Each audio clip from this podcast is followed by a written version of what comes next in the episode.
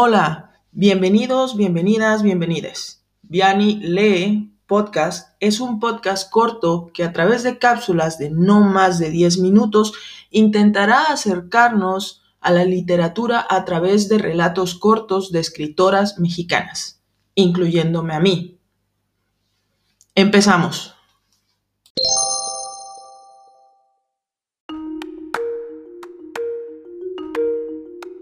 Hola amigos y amigas, en este primer podcast les traigo un relato publicado en la revista Subversa. Pueden encontrar el link del relato y de la revista aquí abajo. Y bueno, sin más preámbulo, el mango. Aquel día llegué por fin a mi casa. Habían pasado más de cinco años desde que me fui.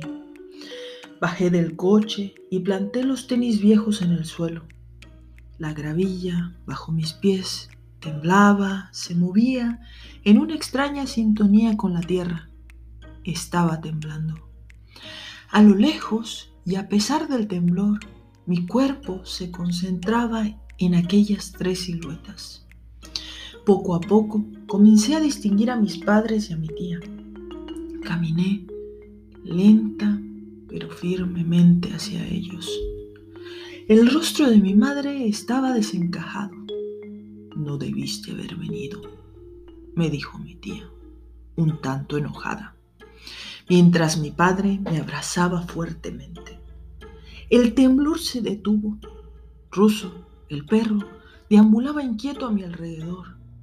Mi tía se detuvo frente a mí y de nuevo me dijo, no debiste haber venido. ¿Cómo está mi abuelo? contesté. Al fondo del patio, un terreno grande custodiado por árboles de mango y chico zapote, se dibujaba una cama. Mi abuelo estaba a la intemperie.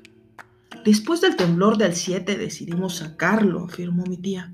Tiembla tantas veces y tan seguido que no vale la pena meterlo a la casa. Intentamos poner lonas de plástico sobre él amarradas a los mangos. Así si llueve, no se mojará. Las lágrimas escurrían por las mejillas de mi madre mientras mi padre me decía, no estamos tan mal.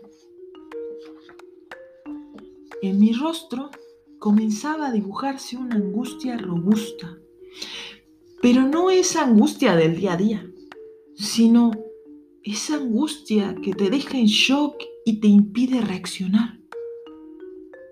No lloré. Respiré hondo.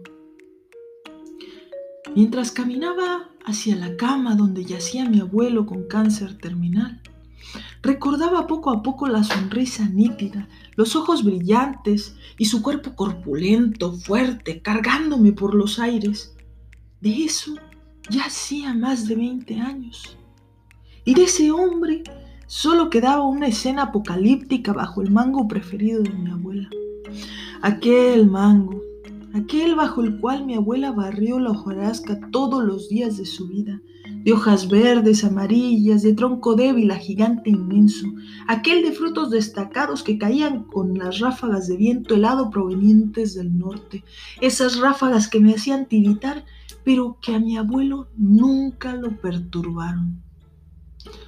Bajo aquel mango vi su cuerpo debilucho y flácido mermado por el cáncer de piel que le devoraba todo el rostro. Incluso ya había perdido un ojo. Al decir mi nombre en un intento de llamada, un olor amoníaco fuerte se desprendió de su cavidad oral. ¿Qué había pasado?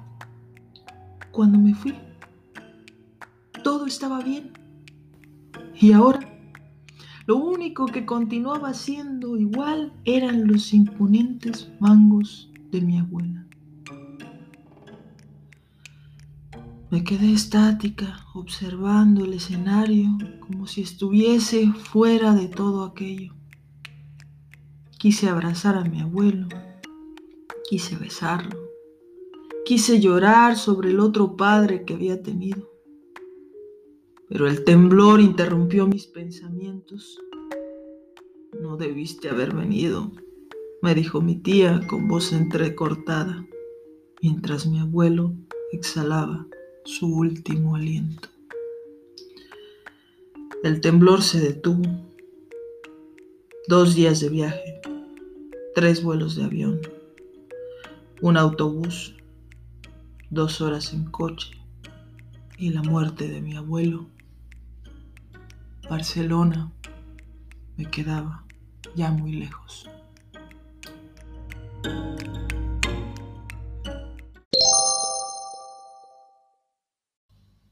Hola, muchas gracias por escuchar este podcast y por apoyarlo, sea cual sea la plataforma desde la cual la estés escuchando. Por favor, em, suscríbete si te agradó el contenido y también compártelo con, con tus conocidos o con las personas que creas que les puede agradar el contenido.